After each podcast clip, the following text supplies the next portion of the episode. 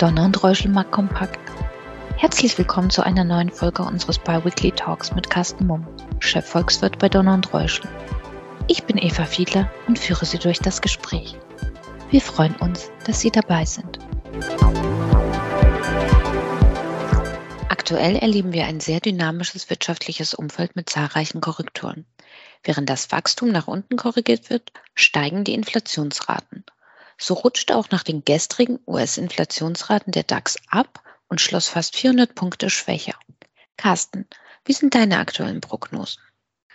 Ja, hallo Eva. Die sind äh, genauso dynamisch und werden laufend angepasst, wie äh, das Umfeld zurzeit dynamisch ist, konjunkturell und auch an den Kapitalmärkten, wie man eben sehen kann ist man einfach zurzeit nach wie vor sehr, sehr nervös, ähm, achtet auf ähm, ja, Kleinigkeiten, jeglichen Hinweis, sei es von Notenbanken, sei es, dass äh, Makrodaten veröffentlicht werden von den statistischen Ämtern und entsprechend gibt es dann eben auch deutliche Reaktionen der Märkte äh, nach oben oder nach unten. Also einfach eine nach wie vor sehr, sehr hohe Verunsicherung vor dem Hintergrund, dass wir eine globale konjunkturelle Abkühlung sehen, wie du das eben gerade auch gesagt hast, aber vor allen Dingen natürlich auch vor dem Hintergrund, dass wir einige ja nach wie vor sehr, sehr schwer berechnende Faktoren zu beachten haben. Und das betrifft äh, vor allen Dingen die Eurozone und hier natürlich vor allen Dingen die Frage, was ist mit den Gaslieferungen künftig, was ist mit potenziellen Gasrestriktionen, äh, wie werden wir sozusagen über diesen Winter kommen.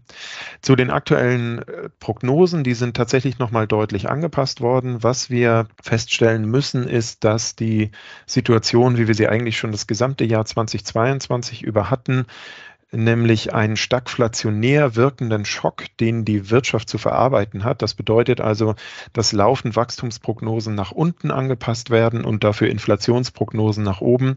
Das hat sich jetzt gerade jüngst auch nochmal manifestiert. Ähm, das kann man ganz gut festmachen anhand der aktuellen Konjunkturprognosen des Instituts für Weltwirtschaft in Kiel beispielsweise und auch des IFO-Instituts in München.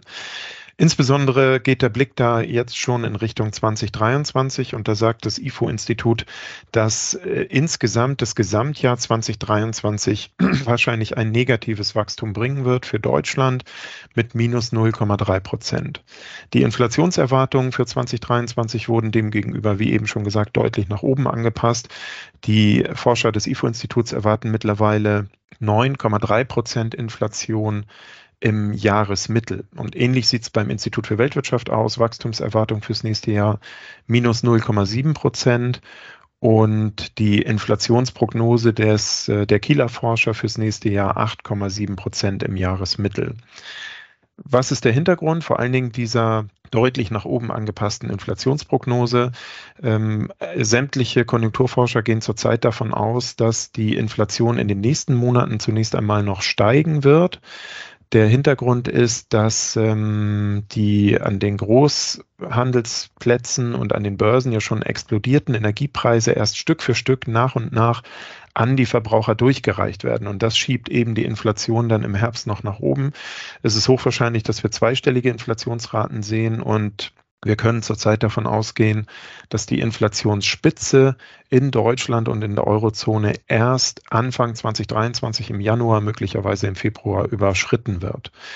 Und das wirkt natürlich dann gleichzeitig auch äh, schwächend auf den vor allen Dingen auf den Konsum. Äh, der Konsum wird im Winterhalbjahr sehr, sehr schwach ausfallen wegen explodierender Lebenshaltungskosten. Und die Industrieproduktion ist natürlich weiterhin belastet durch Lieferkettenprobleme und durch ebenso explodierende und sehr, sehr hohe Produktionskosten. Und so kann man also insgesamt sagen, äh, vor allen Dingen das Winterhalbjahr wird ähm, sowohl was die Inflation angeht, als auch was das Wachstum angeht, sehr, sehr schwierig ausfallen. Hm.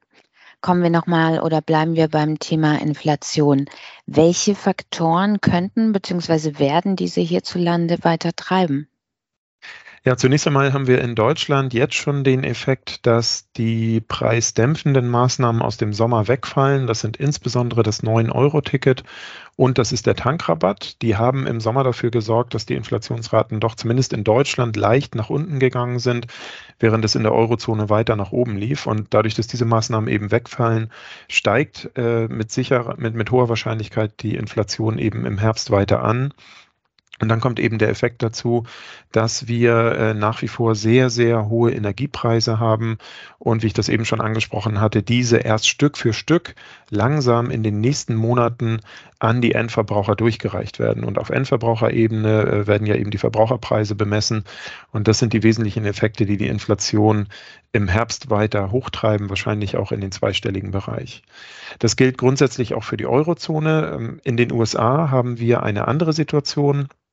Da wurden gestern neue Inflationsdaten veröffentlicht und da sieht es so aus, als wenn die Inflationsspitze schon überschritten wurde. Gestern lag die Inflationsrate, die vermeldet wurde, nur noch bei knapp über 8 Prozent, ist also leicht gesunken. Allerdings ist in den USA festzustellen, dass die Kerninflationsrate, also die Inflation ohne Nahrungsmittelpreise und ohne Energiepreise, dass die weiter angestiegen ist. Und das zeigt und unterstreicht eben nochmal, dass ähm, zwar ja grundsätzlich die Nominalinflationsspitze Spitze überschritten wurde in den USA, aber mittlerweile wir Preisdruck auf allen Ebenen in sämtlichen Komponenten haben, ähm, bei sämtlichen Endverbraucherpreisen, die relevant sind. Und so kann man sagen, also die USA sind vielleicht ein Stück weiter, was die Inflationsentwicklung angeht, weil sie da eben schon fällt, aber nach wie vor haben wir hier auch eine sehr dynamische Inflationssituation. Da wir ja beeinflussbare Faktoren ähm, wie die Umstellung auf andere Energieträger und nicht beeinflussbare Faktoren wie zum Beispiel einen milden oder harten Winter haben, ist doch aber nicht auszuschließen, dass durch ein neues Zusammenspiel dieser ähm, sich die düsteren Prognosen wieder rasant aufhellen, oder?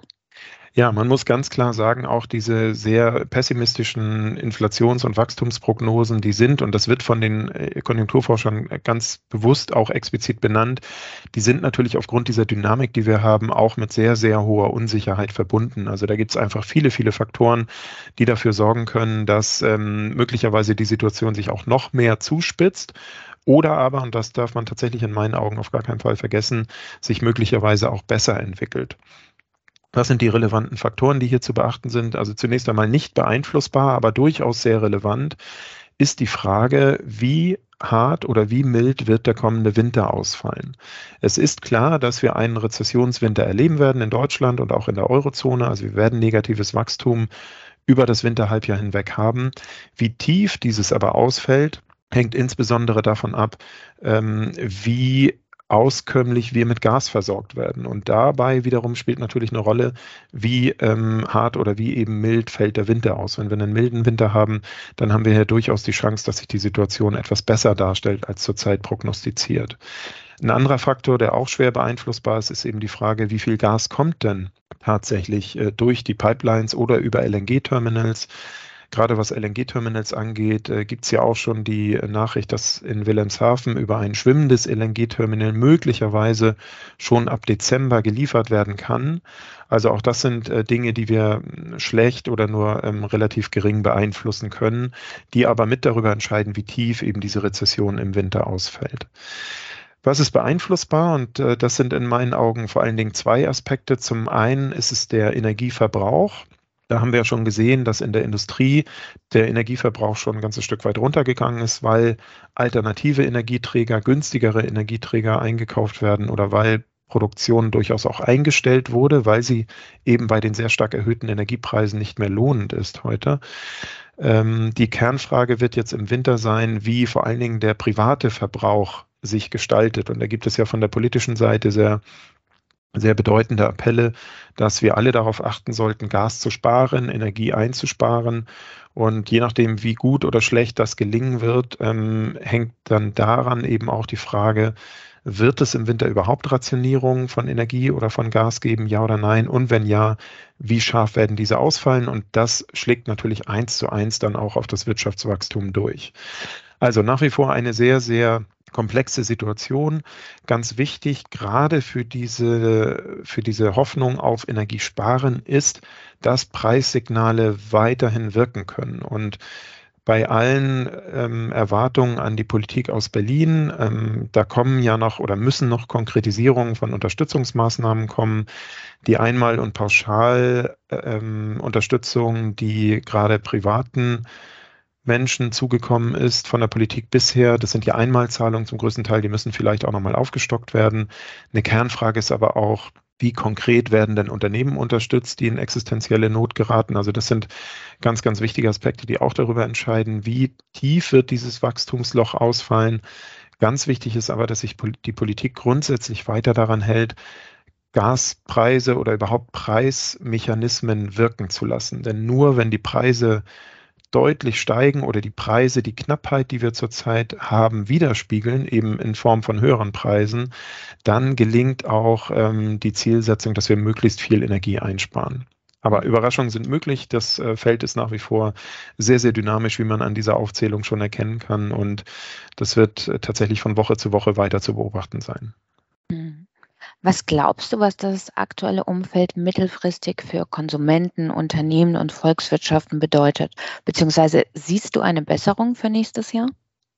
Ja, das kann man ganz klar äh, sagen, dass ab 2023 eine Besserung absehbar ist. Auch wenn, wie ich das ganz am Anfang eben sagte, die Erwartung mittlerweile ist, dass wir über das Gesamtjahr 2023 hinweg ein negatives Wachstum haben werden und eine sehr, sehr hohe Inflation ist aber davon auszugehen, dass sich die Kernproblemfelder ab dem Frühjahr 2023 doch relativieren. Dann laufen wir aus dem Winter raus. Also wir laufen in die wärmere Jahreszeit rein und das wird alleine dadurch schon mal den Energieverbrauch äh, reduzieren. Äh, wir gehen davon aus, dass sich die Wachstumsdynamik in China etwas stabilisieren könnte bis dahin. Die USA sind einer, in einer komfortableren Situation. Wenn da die Inflation weiter sinkt, das Wachstum auch deutlich sinkt, dann könnte die Notenbank dort auch möglicherweise schon recht zeitnah einen weniger restriktiven Kurs ansteuern und damit die Wirtschaft unterstützen. Und das ist insgesamt eine Gemengelage, bei der man tatsächlich davon ausgehen kann, dass wir eine langsame, zumindest konjunkturelle Stabilisierung, möglicherweise leichte Erholung ab dem zweiten Quartal 2023 erwarten können und dass es ab dann tatsächlich auch wieder aufwärts geht. Vielleicht nochmal einen übergeordneten Gedankenpunkt äh, dazu. Wir haben natürlich gerade in den letzten zwei Jahren, seitdem die Weltwirtschaft unglaublich dynamisch aus dem Corona-Tief herausgekommen ist, ja auch die Situation gehabt, dass wir ähm, schon vor dem Ukraine-Konflikt extrem angespannte Lieferketten hatten. Das hat die Industrieproduktion ausgebremst. Wir hatten schon vor dem Ukraine-Konflikt die Situation, dass wir stark steigende Rohstoff- und Energiepreise hatten. Eben deswegen weil die Nachfrage nach dem Corona-Einbruch unglaublich schnell zurückgekommen ist und das Angebot gar nicht adäquat ausgeweitet werden konnte.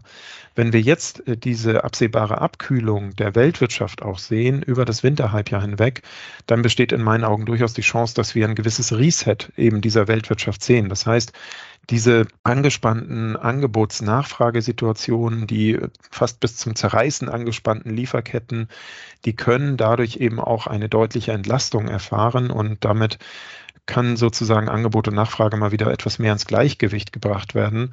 Die ähm, stockenden Abfertigungen in vielen Containerterminals weltweit, die können, ähm, haben so ein paar Monate Zeit, auch wieder etwas runder zu laufen. Und das könnte dann insgesamt in meinen Augen dazu führen, dass wir mit dem absehbaren leichten Wiederaufschwung ab 2023 dann durchaus auch eine entspanntere Situation haben, was eben Rohöl oder was ähm, Rohstoff- und Energiepreise angeht und was vor allen Dingen Lieferketten angeht. Und damit ist die Perspektive durchaus gar nicht so negativ und in dem Sinne sogar positiv, als dass wir ein gesunderes konjunkturelles Wachstum sehen könnten, das sich dann ab 2023 einstellt.